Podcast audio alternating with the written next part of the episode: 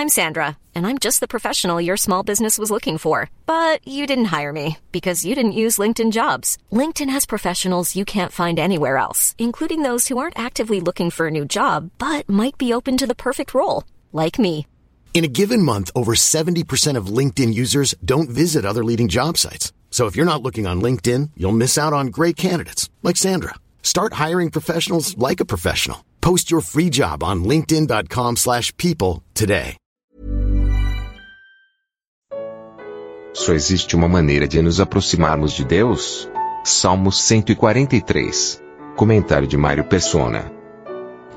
Só existe uma maneira de o homem se aproximar de Deus e ter acesso a Deus, que é essa aqui do versículo 1. Ouve a minha oração, ó Senhor, ouve a minha oração, inclina os ouvidos às minhas súplicas.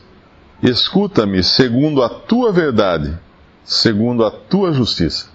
É quando o homem se apresenta diante de Deus sem nada de si mesmo, a não ser as suas necessidades, a sua súplica, a sua oração, é que ele pode ser ouvido por Deus. Ele não pede aqui segundo a minha fidelidade ou segundo a minha, a minha justiça ou as minhas boas obras, mas é segundo a tua verdade e segundo a tua justiça. E ele vai além no versículo 2, uh, pedindo o que deveria ser óbvio para todo ser humano. Ele fala: Não entres em juízo com o teu servo, porque à tua vista não se achará justo nenhum vivente. A ideia de que o homem pode se apresentar diante de Deus na condição de réu e Deus então entrar em juízo com ele ou julgá-lo e, e né, nesse julgamento descobrir se há algo bom ou ruim no homem uh, é completamente furada, não tem, não tem fundamento. Porque à tua vista não se achará justo nenhum vivente. Então a única maneira dele se apresentar diante de Deus é segundo a verdade de Deus, a justiça de Deus e suplicando para que Deus não o julgue. Porque se Deus julgá-lo, a causa é perdida já, não tem o que não tem nem o que discutir. Então ele pede: Não entres em juízo com o teu servo, porque a tua vista não se achará justo nenhum vivente. Então a, base da, da, da aproximação com Deus é com base naquilo que que é que Deus é e só pode ser feito em graça. Só pode ser, uh, ser feito buscando-se a graça e a misericórdia de Deus. Porque se buscar de Deus algum reconhecimento do homem, uh, não sobra nada no homem. Não tem, ele é. Nós, nós seríamos consumidos se nós nos apresentássemos diante de Deus segundo alguma coisa nossa, ou esperando que Deus fosse olhar para nós e falar assim: tá bom, vamos ver o que está bom, o que está ruim, e vamos dar uma, vamos salvar algum pedaço seu aí. Não, não tem isso. Totalmente injustos, perdidos, né? não, não se achará, à vista de Deus, não se achará justo nenhum vivente. Aqui é Davi, Davi orando a Deus, e obviamente Davi ainda não tinha conhecimento da parcela de verdade que hoje nós temos o privilégio de conhecer, nessa posição já depois da cruz. Então, tudo isso que ele faz aqui é em temor, em tremor, em, em grande dificuldade de se aproximar de Deus. E hoje, que privilégio nós temos, porque, mesmo sabendo que não se achará justo nenhum vivente, hoje nós podemos dizer que sim, Deus achará, Deus achou um justo vivente. E esse justo vivente está vivo para sempre. E, e nós podemos estar nele agora. E Deus abriu o acesso completo do homem a ele pelo sangue de Jesus. Lá em Hebreus capítulo 10, versículo 19: Tendo, pois, irmãos, ousadia para entrar no santuário pelo sangue de Jesus, pelo novo e vivo caminho que ele nos consagrou, pelo véu, isto é, pela sua carne, e tendo um grande sacerdote sobre a casa de Deus, Cheguemos-nos com verdadeiro coração e inteira certeza de fé, tendo os corações purificados da má consciência e o corpo lavado com água limpa. Temos um acesso hoje que uh, os santos do Antigo Testamento, como é o caso de Davi, não tinham essa, esse privilégio de entrar com ousadia no santuário pelo sangue de Jesus. É mais ou menos como se nós fôssemos a algum lugar que se, se pede ingressos, né, para entrar. Acho que todo mundo já passou por essa experiência. E os ingressos estão todos na mão de uma pessoa. E a gente chega na fila, o, o vigia ali, a pessoa pede o ingresso, você só indica, olha, está com ele ali.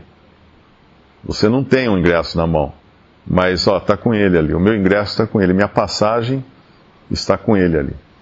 Hoje nós temos esse privilégio de poder apontar para o Senhor Jesus e falar: é Ele. Ele é que cuida do meu acesso a Deus. Uma vez tendo estabelecida as bases da aproximação dele para com Deus, baseado na graça, na misericórdia de Deus e não na, no juízo de Deus, mas baseado na verdade e na justiça dele, mas não no, no julgar dele. Ele apresenta então a, a sua causa, né, a sua, o motivo da sua oração. No versículo 3: Pois o inimigo perseguiu a minha alma, abateu-me até o chão, fez-me habitar na escuridão como aqueles que morreram há muito. Essa é a, essa é a causa dele, essa é a, a razão, o motivo dele recorrer a Deus.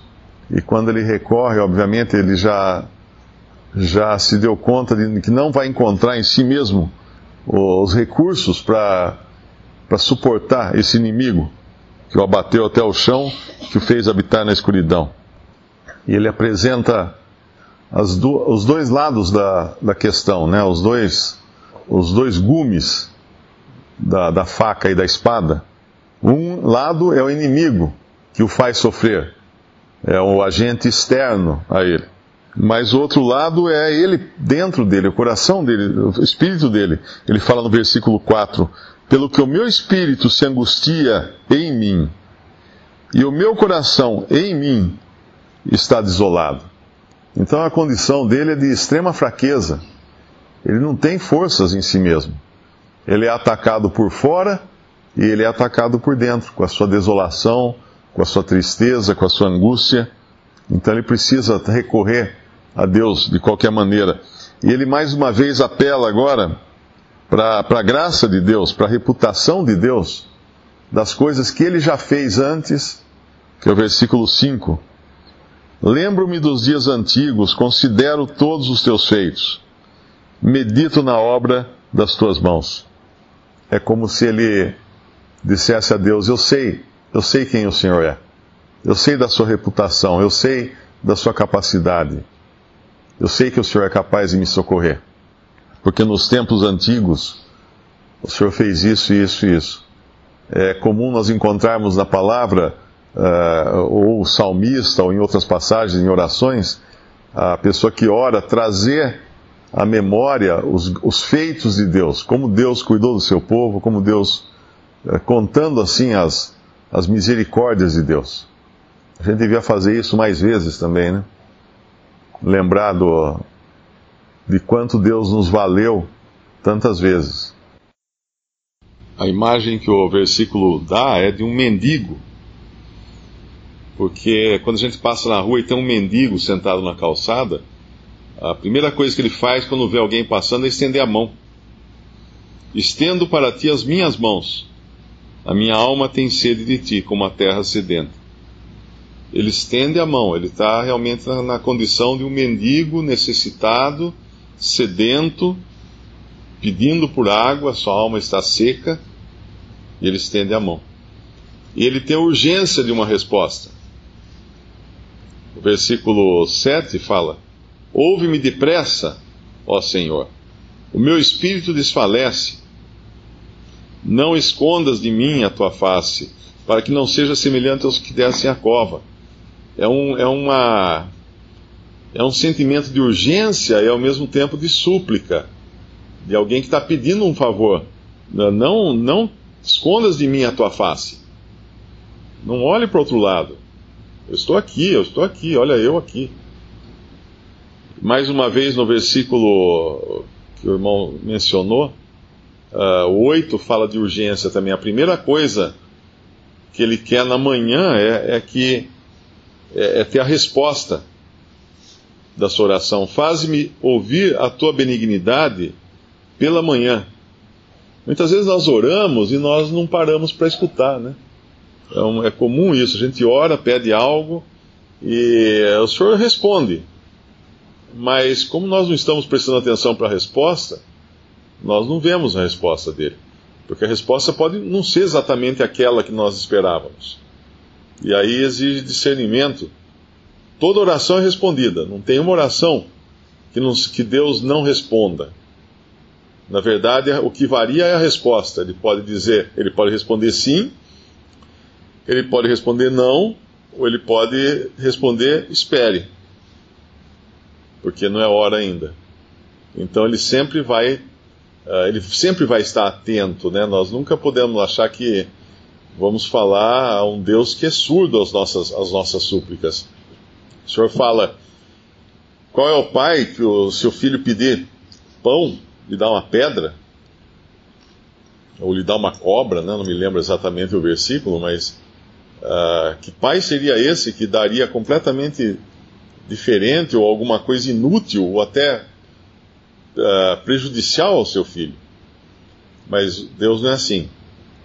Ele às vezes pode parecer que é prejudicial para nós, né? Mas por falta de entendermos qual é, qual é o objetivo dele no final daquilo.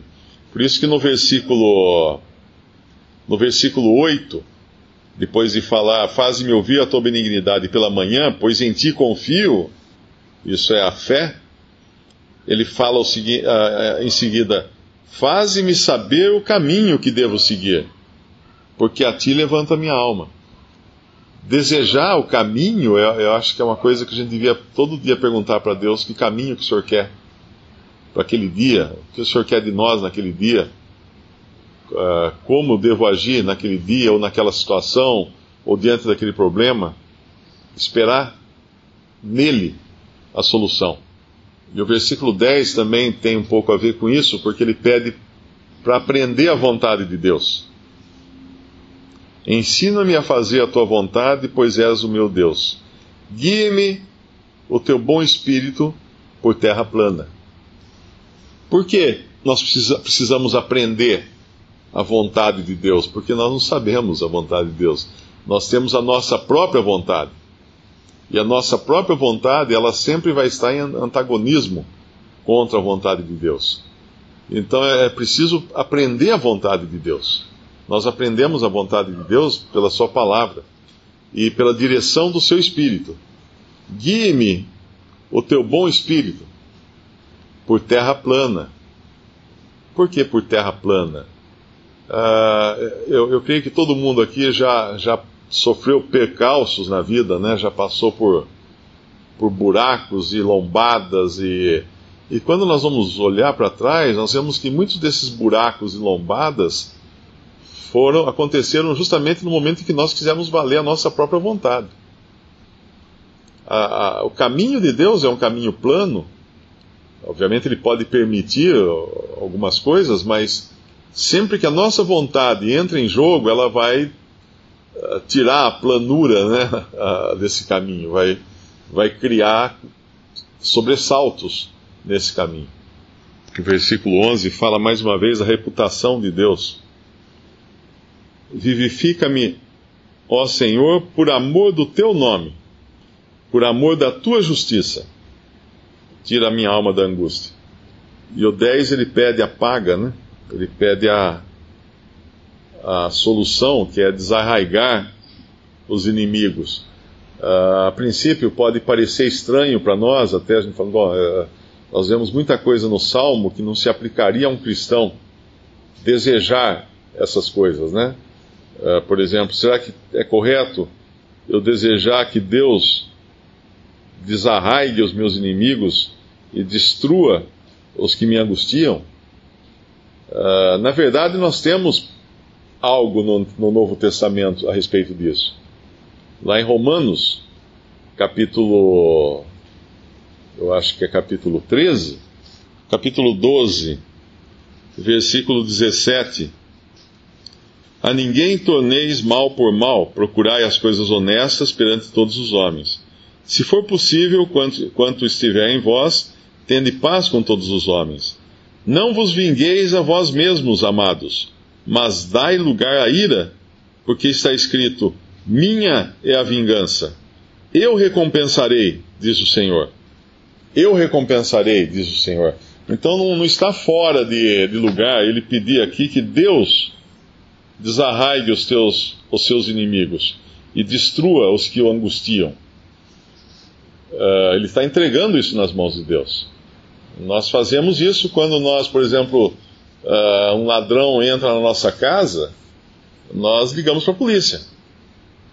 Nós não vamos simplesmente falar assim, ah, coitado do ladrão, né? Ele não. Então, coitadinho, às vezes não tem o que comer, alguma coisa assim. Não, não existe justiça nesse mundo, a justiça que Deus estabeleceu, né? Existem autoridades e, e nós apelamos então para essa autoridade que foi instituída por Deus para resolver um problema. Então não há nada de errado nesse sentido. Uh, tomar a justiça nas próprias mãos, aí sim, aí, aí é outra história. Mas entregar a Deus para que Ele cuide disso é exatamente o que diz aqui e o que diz lá em Romanos também. Visite respondi.com.br. Visite também 3minutos.net.